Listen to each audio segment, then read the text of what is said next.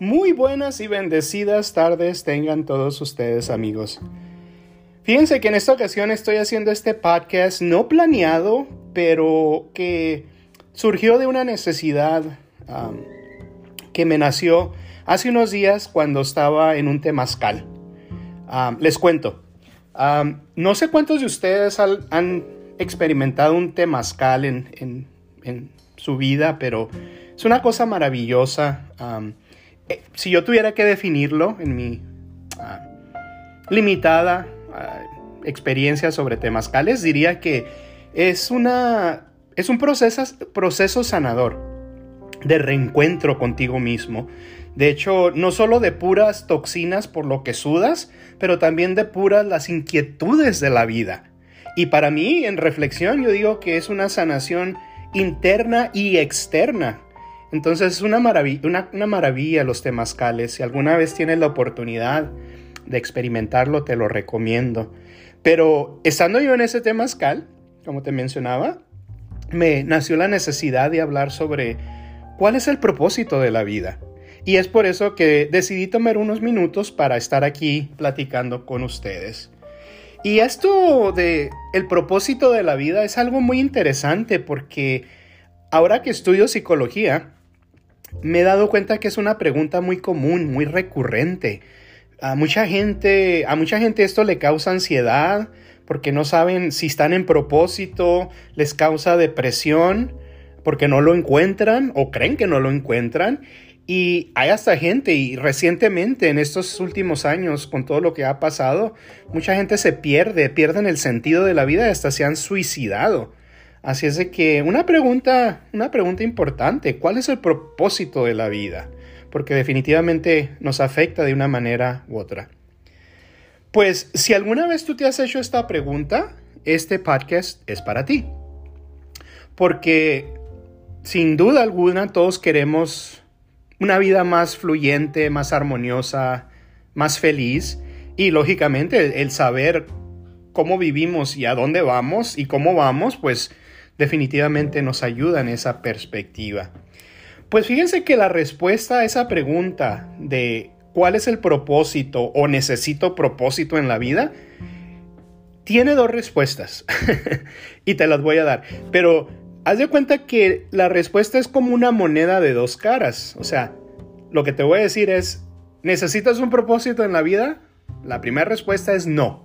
Y la segunda respuesta va a ser sí y permíteme unos minutos y te lo aclaro. Primero vamos a comenzar con la respuesta de sabiduría, que es, ¿necesitas un propósito en la vida? No. Y la razón que digo no es porque tú, sí, tú eres el propósito en tu vida. Tú eres la razón de ser. Así es de que tú no necesitas propósitos, tú ya eres el propósito. Tú eres la razón por la cual este maravilloso planeta Tierra existe para que tú experimentes tu vida. Y de hecho el universo físico se manifiesta para que tú puedas aprender, puedas evolucionar, puedas llegar a comprensiones y ese es el propósito de que vivas, seas feliz, estés en armonía, estés en paz. Y claro, pues eso se requiere algo, obviamente, si muchos lo están buscando, la pregunta obligatoria va a ser cómo llego ahí y ahorita lo vamos a, a considerar. ¿Has escuchado tú alguna vez la expresión tú eres la razón de ser? Se han escrito canciones sobre eso, se, han, se habla mucho en los temas de coaching y todo eso. Tú eres la razón de ser, te dicen. Y fíjate que si te pones a pensar en esa expresión, tú eres la razón de ser a mí me gusta usar la expresión tú eres la razón del ser, porque el ser superior o tu conciencia usa tanto tu personalidad como tu cuerpo físico para expresarse en esta experiencia de vida. Por lo tanto, tú eres ya el propósito. Todo existe para ti y tú existes para todo. Cuando entendemos esto, cuando llegas a la comprensión, palabra clave, ojo, comprensión, te das cuenta que pues no es necesario estar buscando un propósito. Es necesario encontrarte a ti mismo. Y claro, claro, para llegar a la comprensión se requiere, se requiere trabajo. Por ejemplo, primero te pregunto, ¿qué significa la palabra comprender? Porque comprender es más que tener información, haber leído un libro o, tomar un curso motivacional. No, no, es más. La información es una cosa, la comprensión es cuando tú ya tomas la información, la aplicas, la verificas y entonces llegas a la comprensión. Tú sabes qué es lo que trabaja, qué es lo que funciona en tu vida y qué es lo que tienes que descartar. Eso es comprensión. De hecho, mi definición personal de comprensión es encontrar el equilibrio o el punto neutro en todo. Cuando tú llegas a ver la vida de esa manera, wow, o sea, ves que todo es hermoso, que todo está en armonía, que todo es, como dice el dicho, ¿verdad? Perfecto, justo y necesario. Pero, ojo, para poder llegar a la comprensión, se necesita compromiso. Aquí está la clave. Sin compromiso, todo lo demás no funciona. ¿Y qué es compromiso? Bueno, la, definición de un compromiso es obligación o acuerdo personal. Es decir, que tú te decides, que tú te determinas ahora no nomás agarrar información y, que, y buscar cosas que te hagan sentir bonito, no, no. Las usas como herramientas y como toda herramienta la usas, la aplicas, te haces diestro en ello y llegas al estado donde tú ya lo verificaste, tú ya sabes que eso funciona y de ahí eres. Eso es el compromiso. Cuando tú te comprometes, pasa algo muy interesante, que quizás hayas escuchado esta expresión en el pasado. Dice la expresión, cuando el alumno está listo, el maestro aparece. ¿Has escuchado esa expresión? Pues verdaderamente sucede, te lo puedo verificar, pero solo cuando tú te has comprometido. ¿Y cómo aparece? Bueno, aparece por diferentes medios de información. Principalmente es eso, la informa te llega información nueva.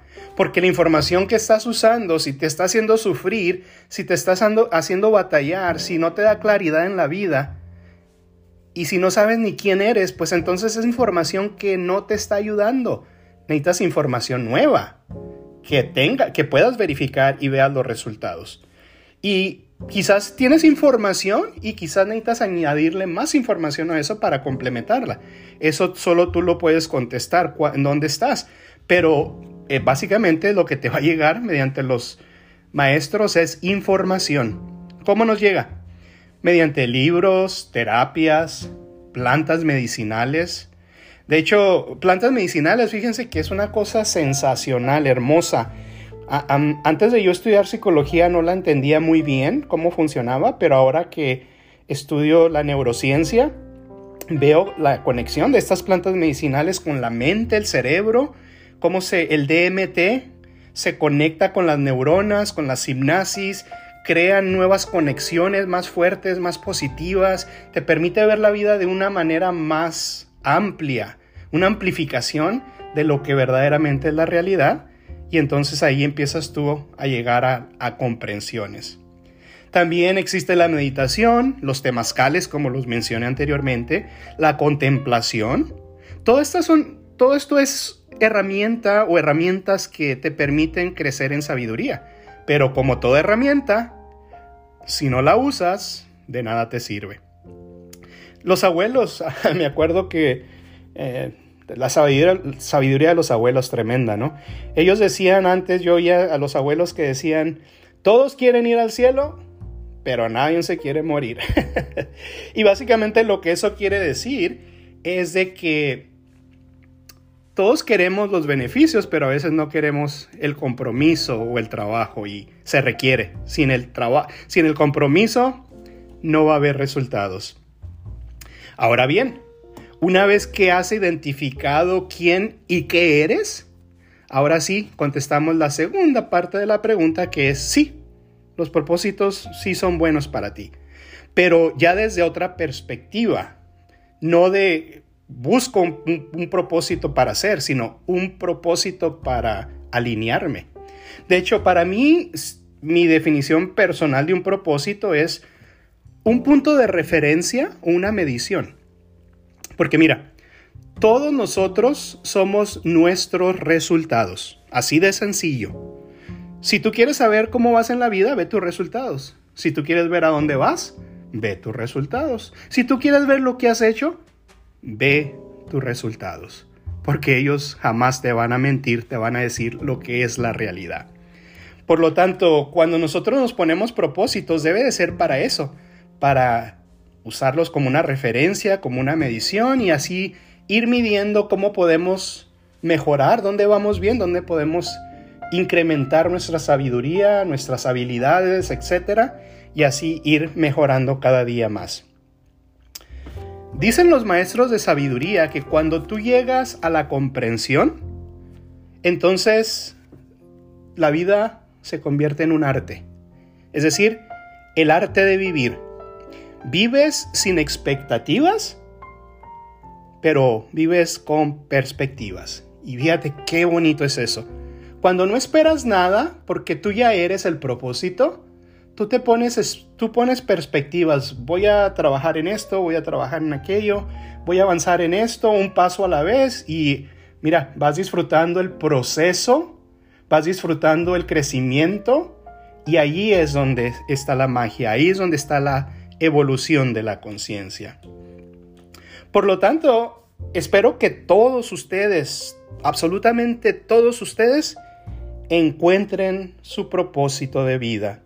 Es decir, que se encuentren a ustedes mismos y que de ahí puedan empezar a elaborar cosas maravillosas en su vida, que puedan verdaderamente empezar a vivir la vida, que puedan dejar a otros vivir sus vidas y que puedan ustedes gozar de la vida. Espero que esta información pues les dé por lo menos una poquita de orientación sobre el tema. Lógicamente el compromiso cae en ustedes, ustedes son los que se tienen que comprometer y buscar información y buscar las herramientas que les ayudarán a lograr sus propósitos.